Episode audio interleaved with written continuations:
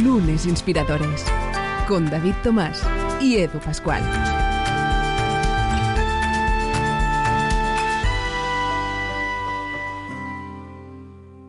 ¿Qué tal? Bienvenidos a Lunes Inspiradores en este tercer capítulo de esta nueva temporada. Ya son siete las que, pues de alguna forma, escriben la historia de un podcast que a todos, para bien o para mejor, y por mucho o por mucho más nos ha cambiado la vida, las cosas como son. Hemos tenido la gran suerte de que en este largo periplo podcastil, un concepto que me acabo de inventar ahora mismo, hemos tenido ocasión de aprender con eh, invitadas e invitados inspiradores, todos ellos, una auténtica barbaridad, tomar buena nota e intentar aplicarlo en la medida de lo posible, algo que no siempre es posible también, teniendo en cuenta las ajetreadas vidas que tenemos todos eh, normalmente, cómo funciona la sociedad y ya, por qué no decirlo, el mundo.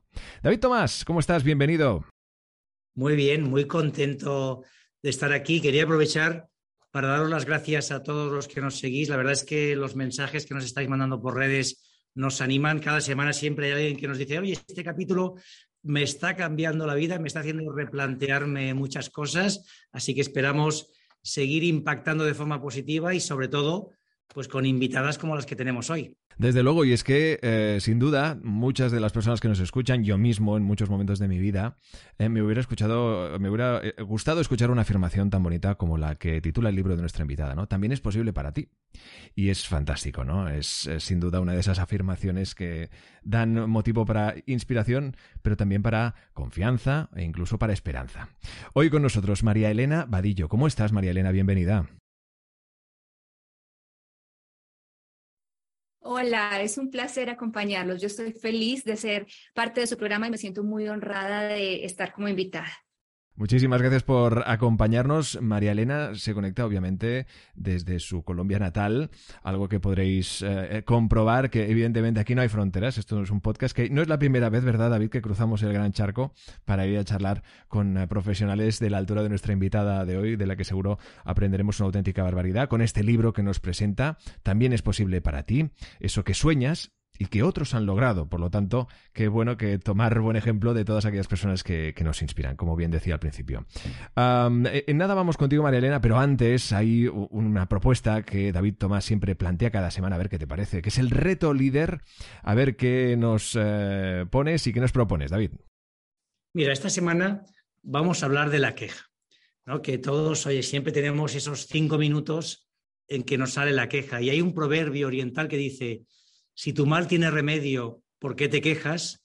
Si no lo tiene, ¿por qué te quejas? ¿Verdad que es algo de cajón? Pero bueno, esa queja al final nos cuesta gestionarla y el ejercicio de esta semana consiste en cada vez que te quejes, anotarlo, o bien en una libreta o bien en tu móvil, y ver la evolución de la semana. A ver si el lunes te quejas más que el martes y luego más que el miércoles. Poco a poco vamos reduciendo esa queja, con lo cual podamos llegar al fin de semana ya con el aprendizaje de no quejarnos. Oye, es que se entran ahí en círculos viciosos, ¿eh? a la que te pones un poco quejica, ¿eh? a la que estás un poco, ¿eh? incluso hasta gruñón. ¿eh? Yo, yo diría que si estás en ese punto, más que notarlo yo, dos euros.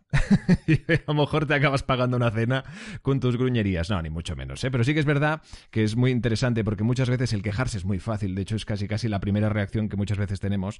Y eso deja un pozo de negatividad que no es bueno para nada. Y al final, pues, oye, acaba, acaba, puede acabar afectándonos incluso hasta en nuestra forma de proceder. Así que, oye, extre tremendo el uh, reto líder que nos plantea David Tomás. Uh, María Elena, ¿qué te ha parecido? ¿Cómo tú crees necesario esta propuesta que nos hace David Tomás?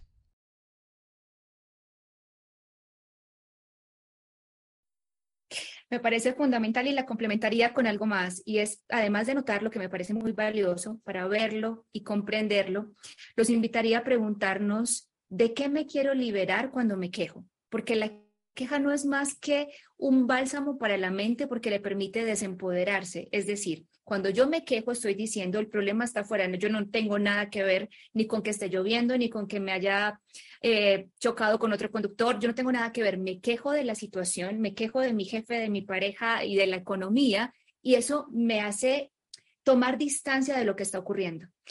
Pero cuando yo me pongo a pensar, a ver, la situación está ocurriendo y yo de alguna u otra manera la estoy co-creando porque la estoy viviendo, En ese momento digo, ah, si me dejo de quejar y invierto esa energía mejor en preguntarme cuál es mi papel dentro de la situación de la que me estoy quejando, seguramente podré transformarlo mucho más fácil y amorosamente, entendiendo que la queja finalmente nunca va a cambiar nada. Solo alivia a mi mente porque me hace sentir que no soy responsable. Oye, pues desde luego, ahí queda añadido este anexo maravilloso al reto líder que nos plantea esta semana, que obviamente David iba sintiendo, y por qué lo digo, iba sintiendo que es algo que no podéis escuchar, pero sí podéis ver en nuestro canal de YouTube de Lunes Inspiradores, ya os podéis suscribir. Y ahora sí, vamos a descubrir, y estoy seguro que no nos va, no nos va a dejar, vamos, yo creo que nos va hasta sorprender qué son para ti y qué suponen para ti el primer día de la semana, ese lunes, cómo son los lunes de María Elena Vadillo. A partir de eh, unos años atrás, los lunes empezaron a ser una bendición porque representan el inicio de un nuevo comienzo. Los lunes son para mí un sinónimo de estoy empezando una nueva etapa, qué cosas maravillosas que me pudieron haber quedado faltando, porque nunca hay una semana perfecta, qué cosas que me quedaron pendientes de la semana pasada puedo poner en práctica en este nuevo ciclo que comienza. Y no me refiero a las tareas pendientes de que no fui a, la lavandería o no pagué las cuentas, no. Me refiero a desde mi crecimiento, desde la forma en la que afronté las situaciones, desde mis sueños personales, ¿qué puedo hacer esta semana que no hice la semana anterior? Muchas veces nos lamentamos porque decimos, oh, ¿por qué hice esto? No debía haber eh, tomado esta decisión, pero se nos olvida que cada noche morimos en, de alguna u otra manera, morimos y cada día es un nuevo comienzo. Entonces, si ayer no lo hice, enhorabuena, mañana viene una nueva oportunidad. Hablemos de la queja, que con eso empezamos el programa. Entonces, ayer me quejé tanto, no cumplí con el reto que me propusieron en el podcast, me quejé todo el día. Perfecto, mañana será un nuevo comienzo, una nueva oportunidad. Oye, qué maravilla. Pues eh, ahí queda. Esos son los lunes de María Elena Vadillo, perfectamente ligados al reto líder que nos propone David esta semana. Y yo no sé vosotros, eh, los que nos escucháis ahora mismo, desde el punto que sea y haciendo exactamente lo que deseéis, pero yo tengo ganas de, conversar con María Elena Vadillo, tengo ganas de escuchar a David Tomás, tengo ganas de escuchar esas preguntas. David, adelante, por favor. Pues sí, vamos a seguir tu trayectoria. Tú podemos decir sin eh, dudar que has tenido mucho éxito profesional y personal. Eh, publicas eh, tu libro También es posible para ti, pero hay que decir que tienes también un canal de YouTube de los más influyentes en habla hispana y tienes una trayectoria profesional, ¿no? Pues acompañando a, a personas con coaching, con PNL, muy, muy importante. Entonces, a mí siempre me gusta entender eh, cómo, de dónde parte ¿no? ese éxito, cómo se consigue.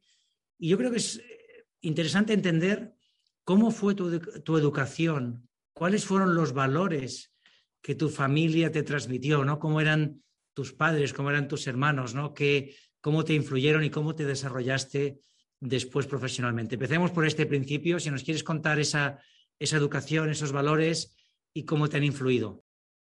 Me encanta tu pregunta y puedo decirte que eh, de muchas entrevistas que he tenido la bendición de, de atender y compartir, esta es la primera vez que me lo preguntan. Así que te agradezco profundamente por hacerlo, porque es muy lindo esto que, que dices. Y cuando vemos, y gracias también por todas esas flores, como decimos en Colombia, pero en realidad eso que podemos llamar éxito no es más que bienestar, es, simplemente eso, e, es, es bienestar, es armonía y es la bendición de poder dedicarte a aquello a lo que tu alma mm, planeó y lo que tu alma decidió venir a hacer. Entonces, cuando vemos a personas en ese nivel de bienestar, probablemente nos preguntamos por su niñez y pensamos que fue muy fácil, que fue perfecta. Y muchas veces eh, lo que hay detrás es muy contrario. Amo profundamente a unos padres maravillosos que me enseñaron dos valores. Lo voy a resumir rápidamente. Mi padre me enseñó el valor del trabajo constante y de ser coherente y honesto. Para mi papá, y eso se lo agradezco toda la vida, la palabra se honra. Para mi papá, eh, hacer las cosas de la manera correcta, que te vayas a dormir con la mente tranquila, sin sentir que quedaste debiéndole nada a nadie o que sacaste provecho de los demás. Eso, digamos, es la gran enseñanza que me dejó mi padre. Y la gran enseñanza que me dejó mi madre fue, nada es más grande que tú. Lo que sea que hayas establecido como una meta está a tu alcance, pero tienes que ser constante y tienes que creer en ti. Lo que, con lo que quiero plantear cuando decía que la infancia no es bonita es porque en realidad nadie tiene una infancia perfecta. No, no, estamos hablando de que tuvo que existir maltrato intrafamiliar o disputas, no. Pudiste haber crecido en un entorno rodeado de tus padres y de tus hermanos, pero aún así, seguramente en medio de esa humanidad eh, que estaba presente en tu papá y tu mamá, algo te quedó faltando. Y para resumirlo rápidamente, crecí en un entorno, y lo cuento en el libro, donde ambos padres estaban muy ocupados. Ambos padres se casaron muy jóvenes, me tuvieron alrededor de los 19, 20 años. Entonces fue una niñez que me llevó a hacerme responsable de mí misma desde muy temprano. Mientras papá y mamá trabajaban y estudiaban, la niña de 6, 7 años permanecía sola la mayor parte del tiempo, algo que hoy agradezco y honro porque me llevó desde muy chiquitita a darme cuenta que yo tenía que cuidarme porque de lo contrario las cosas podrían ponerse color oscuro. Así que creo que es un pequeño abstract y mucho más de eso lo cuento también en el libro. Fantástico. Oye, ¿y mm, tus inicios profesionales, qué estudiaste, dónde te imaginabas? ¿no? Pongamos cuando tenías eh, María Elena de 17 años, ¿dónde te veías, dónde te proyectabas y cómo empiezas a hacer esta transformación ¿no? pues para ayudar a las personas Cuéntanos un poquito esos, esos años y esa evolución. Desde los nueve años yo sabía que iba a ser psicóloga y eso es muy curioso porque un niño a los nueve años no se plantea eso. Y yo recuerdo que llegué donde papá y mamá a los nueve y les dije, voy a ser psicóloga y voy a ayudar a las personas. ¿De dónde surge esto? Pues del alma. Yo creo que el alma sabe a lo que viene. Sin embargo, a eso de los 17 años el panorama cambió, que es tu pregunta, ¿qué pasa a los 17 años? La carrera profesional que quería ejercer estaba clarísima. Empiezo a estudiar mi carrera, pero entonces empiezo a darme cuenta porque tuve que trabajar y estudiar simultáneamente para poder costear mis mis estudios y empiezo a darme cuenta que en el mundo organizacional, si querías tener eso que mi mente consideraba era bienestar, éxito y plenitud, tenías que escalar. Y empiezo a desviarme de ese verdadero sentido profundo del alma que era sentarme a hablar con las personas, acompañar a las personas a vivir más simple y más feliz y empiezo a enfocarme en lo que creo desde toda la historia y toda la sociedad y toda la realidad que, en la que me movía, que es la felicidad. Y es, obtén un buen título, ten un cargo de gerente, maneja muchas personas, ten mucho dinero en el bolsillo. Entonces, sigo con la psicología, pero me enfoco en toda la psicología organizacional. Empiezo a trabajar, empiezo a ejercer como gerente de recursos humanos, luego la ambición, no del ser, sino desde el ego, y hago aquí una salvedad porque la ambición no es mala. La ambición simplemente es querer algo más. Lo que pasa es que hay dos, tipos de ambiciones. La ambición insaciable del ego, que siempre está proyectada abajo y afuera, y la ambición del alma. Y desde ahí empezó, no, además de ser gerente, tengo que manejar eh, una compañía y bueno, empieza una gran carrera que me lleva después a reencontrarme a mí misma. Creo que lo resumí rápidamente. Lo he resumido muy rápido. A mí, claro, tú eres experta pues en, en relaciones eh, laborales, en organizaciones, en personas, ¿no? Y, y compartes mucha información en el libro que ahora hablaremos de ello. A mí me interesa, por ejemplo, en ese, en ese momento que tú todavía estás en, en esa carrera corporativa, eh, saber quién fue tu mejor jefe o jefa y qué aprendiste de él o qué, cuál fue la enseñanza que luego te ha servido más. Mi mejor jefe fue aquel que me hacía, en realidad él no me hacía nada, que yo, a raíz de la experiencia que vivía con él, llegaba todas las noches a llorar a casa. Se lo agradezco infinitamente, porque era todo lo que yo en el fondo deseaba hacer, pero no me lo permitía. Es muy lindo, es muy lindo verlo. Entonces, por ejemplo, vivía de manera mucho más simple mientras yo estaba estresada por todos los problemas que teníamos que sacar adelante. Yo llegaba a una reunión y le decía, mira, tenemos, e-". él vivía para, en su mundo, en su paz, en su plenitud y, lo peor o lo mejor de todo esto es que a su ritmo gestionaba las cosas y finalmente las cosas salían. Entonces mi mente todo el tiempo, y aquí viene el tema de, que tú propones como reto, se quejaba. Yo llegaba a quejarme con quien era mi esposo en ese momento del jefe que tenía. En realidad no me daba cuenta de que me estaba mostrando que él sí se estaba dedicando a lo que quería y que la que estaba en el lugar equivocado era yo. Así que ese ha sido mi más grande maestro y esa fue su más grande enseñanza. ¿Y cómo se produce el cambio? ¿no? ¿Cuándo decides decir, bueno, pues ya voy a abandonar ese, eso que se supone para muchas personas es el éxito, como decías, ¿no? Y voy a tomar mi camino, voy a ser un poco dueña de, mi destino. ¿Cómo haces ese cambio? ¿Qué, es lo que se produce en ti para, para hacer este cambio? Colapso, colapso. Entonces, a ver, ¿dónde está la felicidad?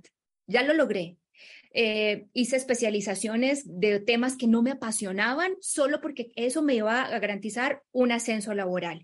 Eh, compré el carro que tenía que tener porque era el que tenían todos en ese momento, pero ¿y dónde está la felicidad? Tengo la casa y ¿dónde está la felicidad? ¿Dónde está? Estaba enferma, mi cuerpo empezó a somatizar la tensión que vivía, mi alma me pedía gritos, en ese momento odiaba los lunes, los domingos por las noches eran llanto constante y el lunes era el peor día para mí, no por el trabajo, no por el jefe, sino porque mi alma no estaba ahí y no me atrevía a dar el paso de soltar esa vida que tantos años me había costado construir porque mi mente me decía, pero es que es muy buena, ¿Cuántas personas, me decía mi mente, quisieran tener la vida que tú tienes? Hasta que un día me senté y me pregunté, está bien, muchas personas quieren esta vida, pero yo no. Y si estoy aferrándome a una vida que ya no me hace feliz y otras personas sí quisieran esta vida, tengo que soltarla por dos razones. Una, y la más importante, para ir a vivir la vida que yo quiero. Y dos, porque estoy siendo egoísta y le estoy quitando la oportunidad de tener este cargo, este salario a alguien que tal vez sí lo vaya a disfrutar y que nació para esto. Entonces, por dos razones estaba siendo egoísta conmigo y con el mundo.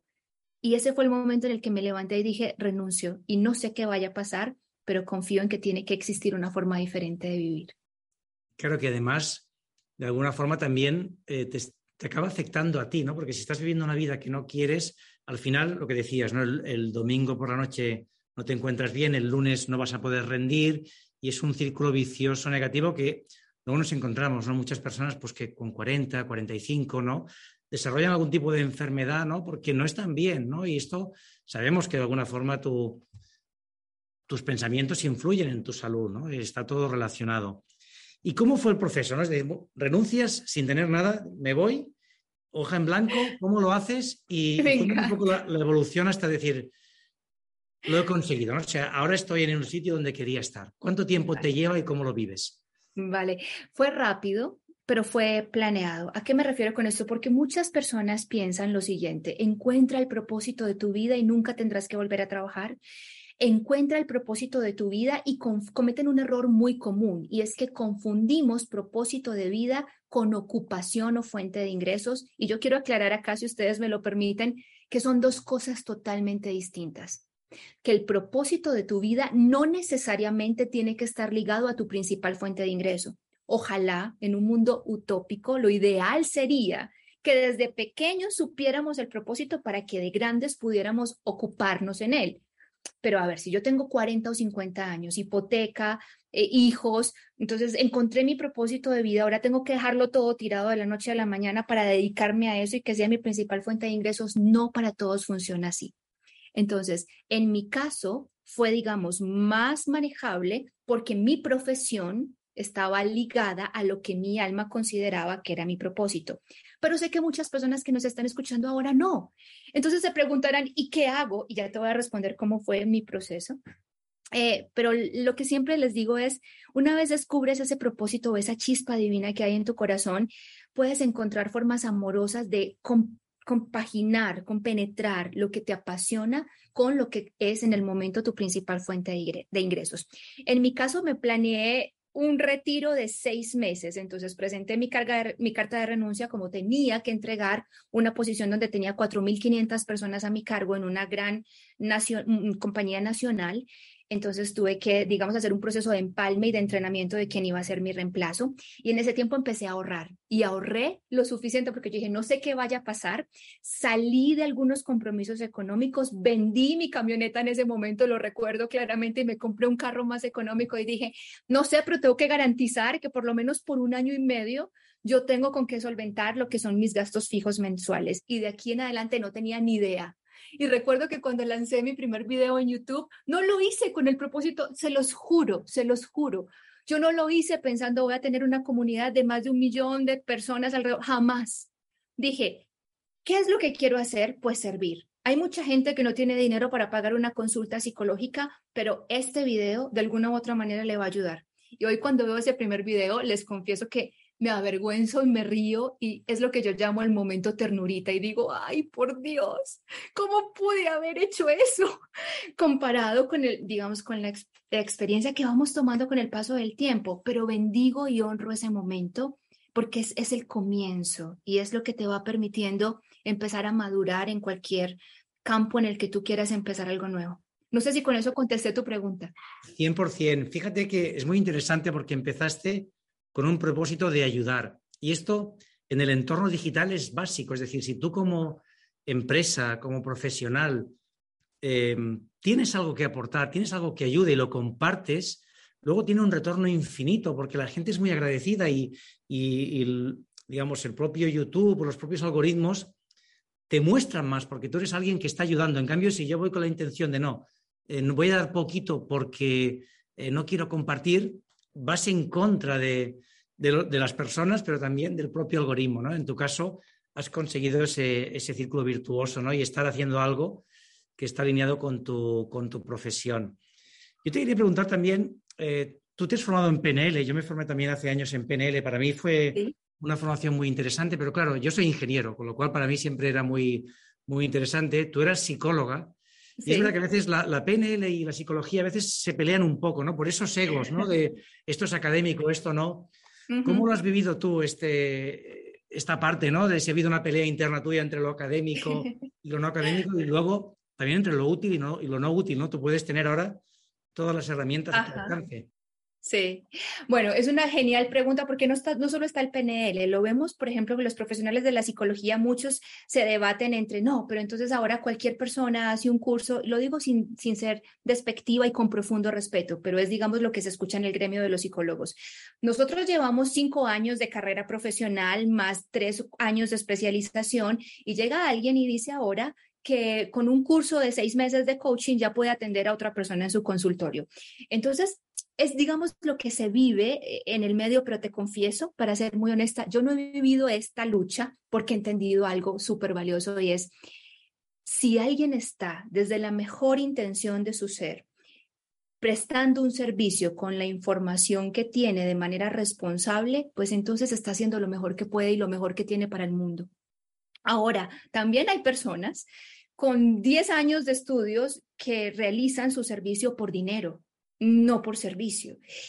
Y, no, no quiero decir que alguien que esté sirviendo no merezca una compensación económica, pero los que servimos desde el alma entendemos que el principal motor para brindar un acompañamiento es servicio y que en consecuencia por ley divina tenemos derecho y la abundancia vendrá. Pero es, sé que va a venir el dinero como compensación por mi trabajo, pero mi trabajo no es ganar dinero, mi trabajo es servir. Cuando cambia el enfoque, desaparece ese sentido de competencia, bien sea con una corriente, con una técnica como la PNL, con una, mm, no sé, con un, estudio complementario como el coaching, cambia, porque ya entiendes que cada ser humano tiene una necesidad y desde su historia personal habrá lenguajes o tipos de acompañamiento o tipos de terapia que les resultarán más agradables. Habrá alguien para quien una práctica con un psicólogo, y no todos los psicólogos atendemos igual. Hay psicólogos, como en mi caso y mi equipo de trabajo, que somos psicólogos de choque. no somos del típico psicólogo y que está bien, que se sienta a dejarte hablar por dos horas. No, vamos a trabajar y a trabajar duro. Cada quien tiene su metodología. Por lo tanto, para resumir el, cuento, eh, hay muchos terapeutas ahora, no solo los terapeutas que se mueven por la rama de la psicología, la PNL, sino también los terapeutas holísticos, los reikistas, los eh, bioenergéticos, tanta información maravillosa, que el mundo se llene de terapeutas, me parece genial, porque eso significa que la humanidad ahora cada vez está siendo más consciente de que tiene que sanarse a sí misma para poder transformar y crear el mundo que tanto añoramos. Fantástico. Oye, pues eh, vamos a hablar ahora, si te parece, de tu libro, también es posible para ti. Es un libro que yo os recomiendo a todos, ¿no? Eso que sueñas y que otros han logrado. Es un manual muy práctico, además, mm, constato lo que decías. Este libro te hace trabajar, pero en positivo, es decir, te hace hacerte preguntas, hacer ejercicios, responder cuestiones que luego te llevan pues a conocerte mucho mejor y sobre todo a tener claro hacia dónde quieres ir. Además hay que decir que tienes prólogo de Borja Vilaseca, que estuvo uno, fue uno de los primeros invitados que tuvimos en el podcast hace ya eh, quizá pues que esto, seis años, ya esta es la, séptima temporada. Y bueno, eh, das, eh, la verdad es que podríamos hablar mucho rato. Mm, a mí me gustaría, por ejemplo, no sé si nos quieres contar el complejo del Chihuahua, un poco en, qué consiste o, o, esta comparativa que haces entre Hitler y la madre Teresa, ¿no? te dejo a ti que nos, nos cuentes ¿no? dos o tres pinceladas del libro porque, bueno, para todos vosotros vale la pena que dediquéis un tiempo a leerlo y a, y a conoceros mejor. Gracias. Es un libro que no es fácil y es un libro que, de hecho, lo, lo, digo empezando el libro, probablemente vas a querer cerrarlo y dejarlo a un lado, porque cuando nos dicen cosas tan duras como, hey, si no eres feliz es porque no has querido, eso molesta, eso choca y es, es un libro que te invita mucho al empoderamiento. No es el típico libro de autoayuda, porque las personas están esperando con un libro de autoayuda que te digan qué hacer para ser feliz. No, es un libro que te dice, si sigues y continúas caminando los pasos de otro, no vas a ser feliz nunca, porque al final, aunque llegues a tu destino, como no caminaste tu camino, sino el de alguien más, vas a sentir que te quedó faltando algo. Entonces es un libro que te lleva a construir tus propios pasos a través de preguntas de autoconocimiento. Primero para que sepas qué es lo que a ti te hace feliz. Empezamos por ahí, es que ni siquiera entendemos qué es la felicidad, creemos que la felicidad es euforia constante, cuando no, la felicidad no es la ausencia de problemas, la felicidad es cómo decido afrontar. Una vida sin problemas es algo utópico, eso no existe. Entonces, ¿cómo voy a vivir mi vida con las dificultades y los retos que tengo yo y que tiene cualquier otro ser humano en, en este planeta? Y además es un libro que te lleva a reformular tu historia personal. Eso es súper importante. No solo a plantear, bueno, el futuro está muy lindo, pero mientras tú te sigas contando la misma historia acerca de ti y de tu pasado, el futuro que vas a crear no va a ser distinto. Vamos a cambiar esa historia. Sí, te abusaron cuando eras niño, vamos a darle un significado diferente. Hay dos formas de verlo. Pobrecito de mí que fui víctima de un abuso o, hey, yo soy un sobreviviente. Yo soy un sobreviviente de un abuso aquí y ahora. ¿Y qué voy a hacer con esto? Entonces siempre hay dos maneras, dos caminos para mirar nuestra historia.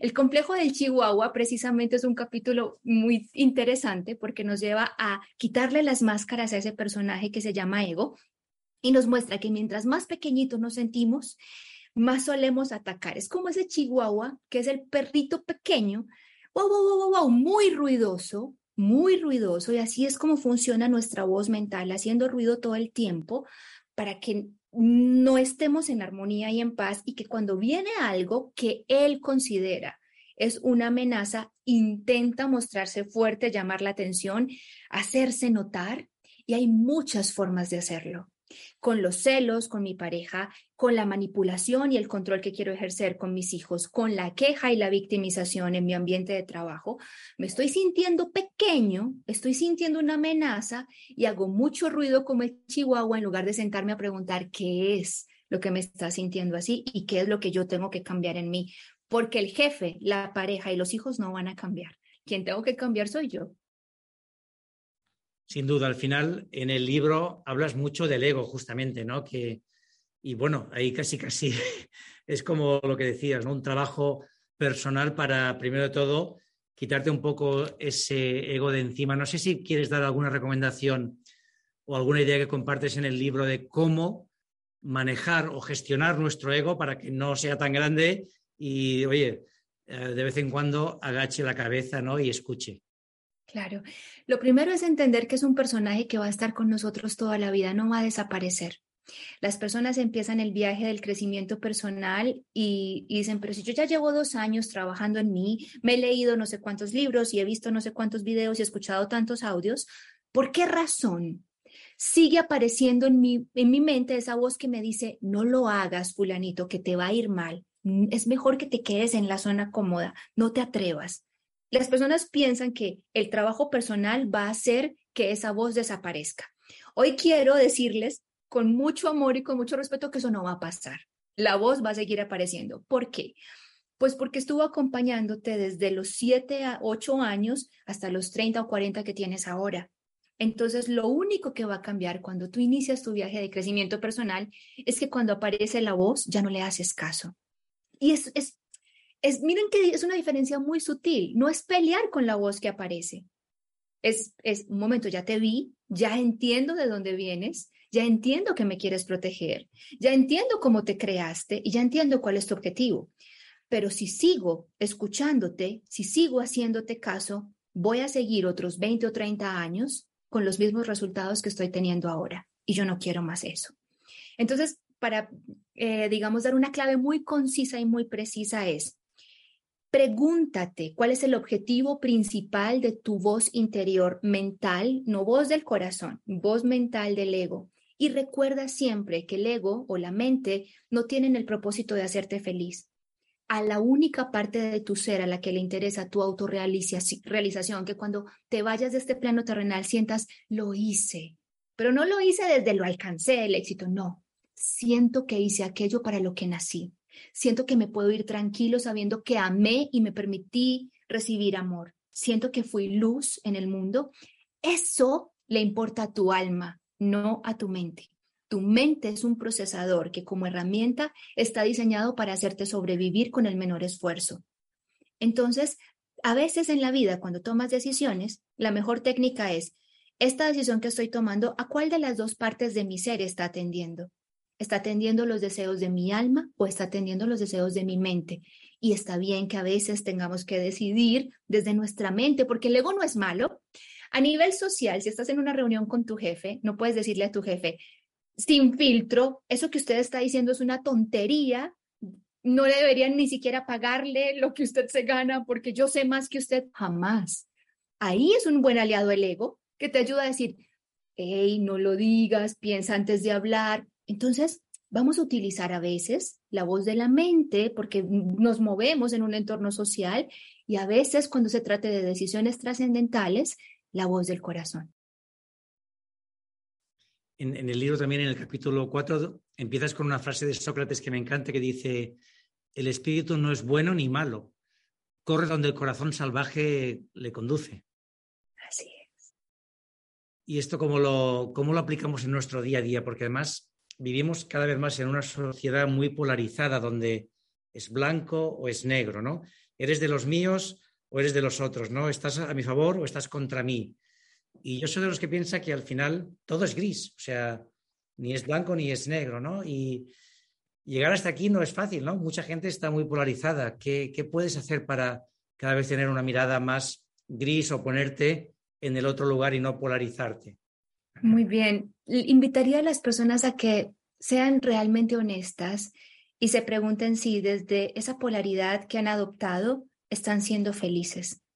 Yo te confieso que no conozco la primera persona, la primera que diga, yo estoy en este lado y por este lado doy la vida y que esté en batalla y que diga que es feliz. Voy a poner sobre la mesa, no sé, cualquier cosa. Soy de, políticamente hablando, soy de derecha o soy de izquierda. Perfecto, eres de izquierda, ¿eres feliz? No, estás en batalla constante, en temor constante. ¿Y qué tal si se monta en la política a la derecha y las decisiones y estás en una batalla? Puedes preferir cierto, y aquí está la clave, dirige tu vida desde preferencias, no desde absolutos. Preferiría esta corriente, me, me resuena más, me siento más cómodo con estas ideas, pero no voy a decir que me cierro, no, ¿Y qué tal si de esta, no, no resueno mucho con esta derecha, pero bueno, esta posición de la derecha complementaría muy bien la izquierda y puedes preferir y tener, digamos, tu elección sin tener que asumir una posición de radicalismo. Entonces ese es el camino del medio del que tanto nos habla el budismo, el Dalai Lama, es siempre la senda del medio que me brinda la flexibilidad de saber cuándo debo tomar la derecha o cuándo la izquierda, porque los momentos cambian, los entornos cambian, yo cambio. A veces muchas personas siguen ancladas a la misma forma de vida solo porque hace 10 años fueron tan radicales, se crearon una imagen de que esto era y fueron, defendieron a capa y espada una postura con cualquier cosa, con su preferencia sexual, con su preferencia alimenticia, lo que sea. La defendieron tanto que luego han pasado 6, 7, 8 años, ellos han cambiado y aunque ya no resuenen tanto con eso, simplemente se mantienen ahí porque ¿y qué tal? ¿Cómo quedo yo ante mi familia y ante la sociedad si batallé tanto por esto y ahora digo, estaba equivocado o ahora ya prefiero algo diferente? Entonces nos formamos cárceles nosotros mismos. Exacto, ¿no? Y esa capacidad de, de, adaptarnos y de cambiar. De hecho, hay un capítulo en el libro que es Sé como el agua, ¿no? Que no deja de ser esta capacidad de, de adaptación nos estamos quedando ya sin tiempo, María Elena. Yo seguiría charlando contigo. la última pregunta es saber a ti quién o qué te inspira. Muy bien. ¿Quién me suena difícil? Porque son tantas personas, tantas que no podría, me sentiría, em, digamos, egoísta mencionando solo a uno de esos personajes y dejando por fuera de la lista a muchos. Pero cuando me preguntas qué te inspira, es más fácil para mí responderlo. Me inspira la vida en todas sus expresiones. Y suena muy bonito y muy de cajón. No, no, no, es cierto. Yo vivo en el campo, vivo a las afueras de Medellín, en Colombia, y me inspira ver las gotas de rocío por la mañana. Me inspira ver cómo en los momentos de sequía una planta hace uso de sus reservas y las hojas que antes estaban gorditas ahora se ven un poquito más secas porque ya está digámoslo de alguna manera, reciclando sus propios, sus propios nutrientes. Entonces ahí me dice, eso es resiliencia. Y yo también en los momentos de dificultad puedo hacer uso de mis nutrientes emocionales y mentales. Por poner cualquier analogía, estoy totalmente apasionada por la vida y trato de permanecer muy atenta desde el mosquito, desde la flor, desde la persona que me brinda un servicio y eso es lo que me llena de inspiración. Fantástico, oye, pues María Elena, tú nos has inspirado a nosotros. Yo creo que nos, vamos todos, toda la comunidad de lunes inspiradores, pues con ganas de mejorar, de aprender, de, trabajar con tu libro. Insisto a todos, eh, os animo a que lo compréis y a que hagáis ese ejercicio, que no es fácil, como bien os decías, pero que vale la pena. A mí recuerdo hace tiempo, estaba con un amigo, que también pues trabajamos tema de mejora personal y profesional, y él decía, oye, es que mucha gente lee un libro, eh, hay mucho conocimiento, pero ¿cuántas personas lo aplican? Muy pocas, pero si eres de las que lo aplica, tu vida seguro tiene un impacto y disfrutas y vives más feliz. Así que os animamos a todos a aplicarlo. Yo creo que Eduard, ya estás con el libro subrayando, ¿no? Y empezando a hacer ejercicios, ¿verdad? sí, eh, concretamente buscando también una casa a las afueras, porque también uno está harto ya también, ya me perdonarán, pero uno está harto de la gran ciudad, eso está claro, eso está claro. Influye más en lo que de lo que pensamos y bueno, y para mostrar un botón, hay hoy con nosotros una invitada que creo que nos ha abierto los ojos en ese aspecto. Todo influye, también tu entorno, no solo uno mismo o la historia que uno se forja. Así que oye, maravilloso. También es posible para ti, como también lo es para mí sin duda, un libro maravilloso que también recomiendo eso que sueñas y que otros han logrado. Así que, oye, hoy nos inspiramos, sin duda, con María Elena Vadillo, con quien ha sido un auténtico placer, a quien le mandamos un, un abrazo enorme cruzando el charco a esa ciudad maravillosa como es Medellín y a ese fantástico país como es Colombia. Gracias, María Elena. Gracias, un abrazo y hasta la próxima. Y David, ¿qué les decimos a las inspiradoras e inspiradores en esta semana y en este tercer capítulo de Lunes Inspiradores que empieza? ¿Qué les decimos? Pues lo primero, darle las gracias por estar aquí cada semana, por mandarnos esos mensajes y esas sugerencias.